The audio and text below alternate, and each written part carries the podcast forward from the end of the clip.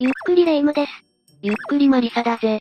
ねえマリサ、東京でおすすめの場所って知ってるおすすめの場所観光するってことかうーん、観光とは違うかなあまり人が知らない名所に行ってみたいわ。知られてない名所か。じゃあ、曰くつきの名所なんてどうだそれだけはよして。そんな名所、名所じゃないわ。だが、東京にも恐ろしい伝説がある場所があるんだぜ。聞きたくない聞きたくない。よし、霊夢が乗ってきたから。今回は東京に伝わる恐ろしい怪奇伝説を7つ紹介してやるぜ。私が知りたかったのは、心身ともに癒される快適な場所だったのよ今回ももちろんランキングにして解説していくぜ。それでは早速解説スタートだ。最初の第7位は、杉並大宮八幡宮だぜ。なんだ、最初は神社なのね。安心した。杉並区にある大宮八幡宮といえば、東京のへそという呼び名もあることで有名だよな。へそ祭りでもしてるのそれは北海道のへその富良野だ。大宮八幡宮がある場所は、東京の中心にあることから、そう呼ばれているんだぜ。人間の体の真ん中に丹田があるように、大宮八幡宮もパワーが集まるとして、パワースポットとして人々に愛されているんだ。なるほど、パワーが大きいとなると、それは期待できそうな神社だわ。実は、この大宮八幡宮では、ある都市伝説が囁かれている。それが小さいおじさんなんだ。小さいおじさんって、昔、俳優の的場浩二さんがよく言ってたやつよく覚えているな。そう、的場さんはテレビでたびたび、小さいおじさんを見たと話していたよな。実は、的場さんもよく大宮八幡宮に参拝しているそうだ。あら、じゃあここで連れ帰ったってことそんな大宮八幡宮が一躍有名になったのは、2009年に放送されたテレビ番組だったんだ。どうも、大宮八幡宮には、小さいおじさん、ならぬ妖精がいるのではないかという話が浮上したんだぜ。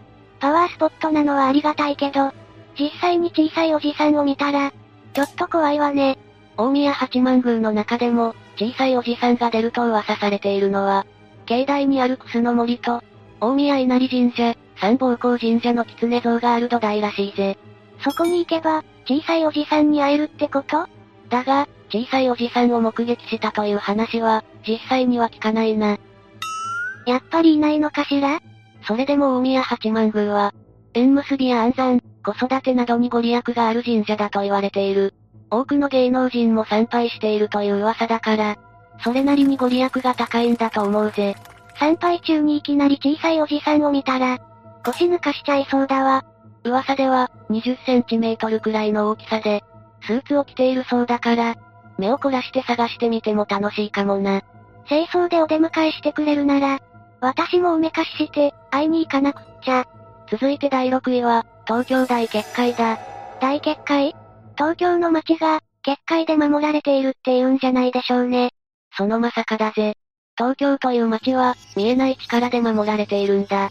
というのも、東京は陰陽師と深い関わりを持つ街なんだぜ。なんだか怪しい方向へ行こうとしている気がするんですけど、結界は最近始まったものではない。江戸時代から作られた歴史あるものなんだ。それが現在の皇居を見ればわかるぞ。それってつまり、公共を守っているってこと皇居は、旧江戸城だよな。昔、徳川家康は江戸の町を作るとき、引用語溶接を元にしたと言われているんだ。中でも詩人相応という古代中国の風水における、思想を取り入れて、神社を配置したんだぜ。へえ、神社って風水的な意味合いで置いていたのね。この教えを請うた人物こそ、南工房展開という構想だったんだ。天海さん。お名前は聞いたことあるわ。展開は、旧江戸城を中心に、神社仏閣を置いて、四方結界を張ったんだ。まるで、オカルト映画のような世界だわ。北の方角には、上野にある寛永寺。東北の方角には、神田明神。南の方角には、増上寺。西南の方角には、比叡神社。おお。江戸城を取り巻く四重視だわ。天海が重視したのは、鬼門と裏鬼門だ。天海自身も裏鬼門とされている寛永寺の住職を務めていたからな。こうやって神社仏閣を置いて、鬼封じをしたってことね。家康自身も天海の教えをしっかりと受け入れていたようだぜ。江戸城や江戸幕府を強くするためにも、結界を張って験担ぎまでしていたなんてロマンがあるわねしかし幕末になるとともに、結界も弱さが見え始めてきた。そんな現代の東京に、新たな結界が張られていると言われているぞ。え、新たな結界神社はすでに置いてあるし、他に結界になりそうなものなんてない気がするんだけど。霊夢もよく使用するものだぜ。え、え、ますますわかんないよ。鉄道だよ。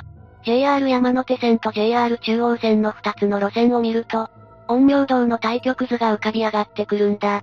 うわわ、偶然にしてもできすぎている。対局図は、白と黒の勾玉を合わせた形だよな。これは、それぞれ陰と陽を表している。そして路線図の対局図を当てはめていくと。あれ丸の中に皇居と歌舞伎町が当てはまるわ。これは陰中の陽と陽中の陰になるんだ。これは偶然じゃなく、必然だわ。この路線図が設計されたのは、第一次世界大戦中らしい。もしかしたら、空爆から東京を守るように、こんな大々的な結界を作ったとしたら、なかなかロマンを感じずにはいられないぜ。ほんと粋なことしちゃってくれたわね続いて第5位は、青山霊園だ。霊園何か出てきそうな予感。青山霊園といえば、東京都最大規模の霊園として有名だよな。そうね、かなり大きな霊園だわ。面積は約26万平方メートルもあるそうだぜ。そ、それは、さぞかしいろんな方が眠っているんでしょうね。明治維新の功労者をはじめ、政治家や文学者、さらにあの中堅八校も眠っているという話だな。そんな偉大とも言える有名な霊園に何かあるわけ由緒正しき青山霊園には、こんな話があるんだ。それが、宙に浮かぶ人影が現れたり、女性の霊が現れたり、しまいには異世界へ迷い込んでしまったりと、恐ろしい話が言い伝えられているんだぜ。ま、まあ、霊園だもの。そんな噂も立つでしょうよ。霊夢、膝が笑ってるぜ。あははははは。お前も笑うのかよ。だが青山霊園には、他の霊園では見られないものがあるんだ。他で見られないものそれが、びっくりマークという看板だ。それって、そこは危険だよって警戒してほしい時に、使われる標識だったわよね。どうして霊園にそんな標識があるのかしら。もしかして、ああ、噂では、幽霊に注意を示す標識なのではと囁かれているんだ。う、嘘青山霊園は都心にあるにもかかわらず、そこは自然に囲まれた完成な霊園だ。確かに幽霊が出てもなんらおかしくないってわけね。青山霊園に行く人は、注意警戒することを忘れずに。次の第4位は、環七通りだ。ええー、次は道路がランクイン何か、曰くつきなのかしら環七通りといえば、大田区東海にある湾岸道路の、環七大井ふ頭交差点から葛西臨海公園前交差点を結ぶ、総延長57キロにもわたる環状方向の都道を指すぜ。毎日、環七通りを使う人も多いはずよ。実は、杉並区のある区間に、スピード注意、事故多発という、明らかに事故がそこで何回もあったことを匂わす、注意看板が多く立てられているんだ。看板があるってことは、まあそうなんでしょうね。多いのは看板だけじゃない。環七通りを走りたくないと訴える、タクシードライバーも多くいるんだそうだ。あ、事故っちゃうから事故も怖いが、ドライバーが怖がっているのはそこじゃない。この看板の周辺には、幽霊が出没するそうだぜ。ええなんでも、深夜に看板のある場所を走っていると、半透明の人が環七通りを横断するらしい。半透明ってことは、この世の人間じゃないわね。他にも環七通りでは、幽霊の目撃談がとても多い。実際に客を乗せてタクシーを走らせていると、客がこんなことを言い出してきたんだ。運転手さん、さっきから気になっていたんですけど、助手席に座っている人って、え助手席運転手はもちろん、客以外に誰も乗せていない。そのことを客に伝えると、私がタクシーに乗った時から、いらっしゃいましたよ。という答えが返ってきたんだ。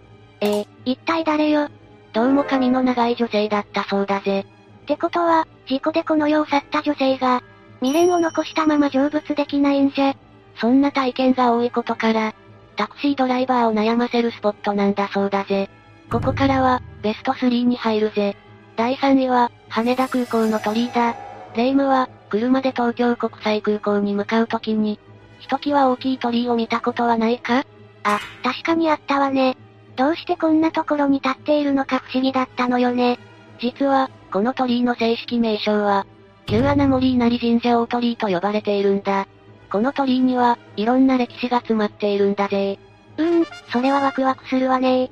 この鳥居が建てられたのは、1929年に京浜電鉄から奉納されたからなんだ。あら、奉納されたものだったのね。当時、鳥居のある場所には3つの町が存在していた。なんと、料亭や海水浴場、競馬場といった、レジャースポットとして結構賑わっていたらしいぞ。鳥居は町の守り神だったってわけね。だが1945年の終戦以降、進駐軍によって、町は羽田飛行場として拡張されることが決まったんだ。え、じゃあ町はどうなるのよ。 1200世帯、3000人が暮らしていた町の人は、48時間以内に立ち退きしなければならなくなったんだ。え2日で町から出ていけって、ひどすぎない当初は24時間以内だったのを、伸ばしてもらったそうだぜ。ひどこうして3つの町は跡形もなく壊されてしまった。ただ一つ、鳥居を残して。あ、そうよ。鳥居はどうするのもちろん、進駐軍は鳥居を壊そうとしたんだ。だが、ロープを使って倒そうとしたところ、ロープが切れて作業員たちが怪我をしたり、命まで落としたりと不幸が起きてしまったんだ。町に住んでいた人たちの呪いなんじゃないそれだけじゃない。鳥居をなんとかしようとすると、飛行機機器に不良が起こるなんて異常まで出てしまったんだ。ここまで来るとたたりかも。こうして鳥居はたたりの鳥居と恐れられるようになった。その後、1999年に新たに拡張工事が行われることになる。そして、ここでも鳥居が邪魔な存在だという話が浮上したんだ。さすがにもう壊す人がいないと思ってたけど、まだ壊そうとしているわけいや、この時は鳥居の撤去ではなく移転という案が採用されたんだ。な、なるほど。それでも移転工事当日、瞬間突風が吹き荒れるという、事態に見舞われながらも、なんとか移転完了したのが、現在の場所だってわけだぜ。鳥居に振り回された感じだけど、もともと振り回したのは人間の方よね。もし、鳥居を見たい人がいるなら、京浜急行空港線と東京モノレールの天空橋駅から、徒歩5分ほどの場所にあるから行ってみてくれ。間近で見ると、でかくて圧倒されるぞ。鳥居の歴史を知ったら、感慨深い気持ちになるわね続いて第2位は、港北橋だ。ここは東京都足立区にある全長449メートル、幅15メートルの、片側に車線がある橋なんだぜ。まあ、普通の橋って印象だけど、この橋には、何があるのかしら港北橋は、至ってまっすぐな普通の橋に見えるが、実は交通事故が多いことで有名なんだ。見通しがいいのに事故ですってその始まりが1985年7月だ。若いカップルの乗る車が港北橋を走行中に、欄干を突き破って川に転落してしまったんだ。相当なスピードを上げないと欄干を突き破れないわよ。この事故はほんの序章に過ぎないぜ。同じ年の12月、またしても若者が運転する車が、対向車線を突っ切り川へダイブ。その9日後には、ダンプカーまでも川へダイブしたんだ。ダイブしすぎよ。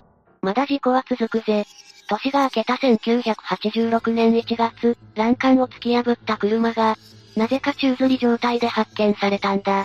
ええ早く乗ってる人を救助しないと。だが、なぜか運転していた人の姿がどこにも見えず、行方不明になってしまったんだぜ。すでに、川の中へダイブしちゃったのかしら。一年もしないうちに立て続けに事故が起きたことで、港北橋では幽霊の目撃情報が相次いだんだ。そりゃあこんなに事故ってたら、出るもんも出るでしょうよ。橋を走っていると突然背筋が寒くなったとか、夜になると太鼓を叩く音が聞こえる。女性の霊やバイクに乗る男性の霊に追いかけられた。という怪奇現象が起こってしまったんだぜ。これはなんとかしないと、連れてかれちゃう危険性も高いそう、この非常事態に危機を覚えた地元民によって、僧侶による供養祭を行ったそうだ。やっぱりお祓いした方がいいもんね。供養祭のおかげもあってか、事故はぐっと激減したそうだぜ。ほ、よかった。しかし、めでたしめでたしではないんだ。なんでもここは、霊能者が言うには、相当、強力な霊のいる場所なんだそうだ。えじゃあ、もともと霊がいるから事故が多発してたってことああ。だからお祓いの時に、結界が張られたそうだぜ。またしても結界。水辺は霊が集まりやすいって言うけど、どうも、霊を呼び込む地層をしているせいで、霊的磁場ができてしまったそうだな。うー。じゃあ結界が取れたらまた。では最後の第1位は、富山公園、箱根山だぜ。あら、最後は公園なのね。新宿区の富山公園にある標高44メートルの箱根山は、屈指の心霊スポットと呼ばれていることを知っているか知らない。知りたくもない。まあまあそう言わずに、何でも、人玉を見たとか、白い女性を見たという噂が広がっているんだ。内容は、他の心霊スポットと同じような感じがするけど、実は、富山公園の一帯には、1945年まで陸軍軍医学校が建っていた場所として知られているんだぜ。それがどうしたのよそしてそのまま時が経過した1989年7月22日、富山公園で人骨が発見されたんだ。ええ人骨なんでそんな場所にしかも人骨は1体だけではない。前頭骨だけでも62体あり、おそらく100人を超える人たちが、この地に眠っていたことが明らかになったんだ。 ?100 人。いや、やばすぎる。人骨を調べると、4分の1は女性と見られ、中には未成年者も混じっていたそうだ。そしてなんと言っても気味が悪いのは、ドリルによる閃光や破切などの、人為的な加工の痕跡が見つかったことだぜ。ドリル破切人工的ってことは、一つはっきりしていることは、軍医学校の跡地だった場所から、女性や子供を含めた100人以上が、傷つけられた状態で発見された、ということだな。まるで実験で使われたような印象を受けるわね。ここまでにもいろんな仮説が立てられたが、おそらく、遺骨は731部隊の被害者である可能性が浮上している。 731部隊中国の満州を拠点にしていた、スパイとして拘束した、朝鮮人や中国人たちを生体実験したと言われている部隊のことだぜ。生体実験。だからドリルで穴を開けられていたこの仮説は割と信憑性が高いと見られている。現に、貿易研究室に勤務していた人によれば、ホルマリン漬けにされた人間の生首を見たことがある、と発言しているからな。そんな、きっと、想像以上に苦しい思いをしながら、この世を去ったのかと思うと、辛いしかなしすぎるわ。もし、恨みのために幽霊になったとしても、彼らの気持ちを考えれば当然といったところだろうな。さて、解説は以上だぜ。こんな派手な東京に、それを上回るような言い伝えがあったとは、どうだ、癒されたかきっとも癒されないわよー。それどころか、この変な感情をどうにかしてー。これで、東京の歴史を知ることができてよかっただろ。まあ、勉強にはなったわ。また、霊夢のために怖い話を用意してやるぜ。マリサ、私のこと嫌いなのそれでは今回はここまでにしよう。みんなは今回の話を聞いて、どう感じたかなコメントして感想を教えてくれ。最後までご視聴ありがとうございました。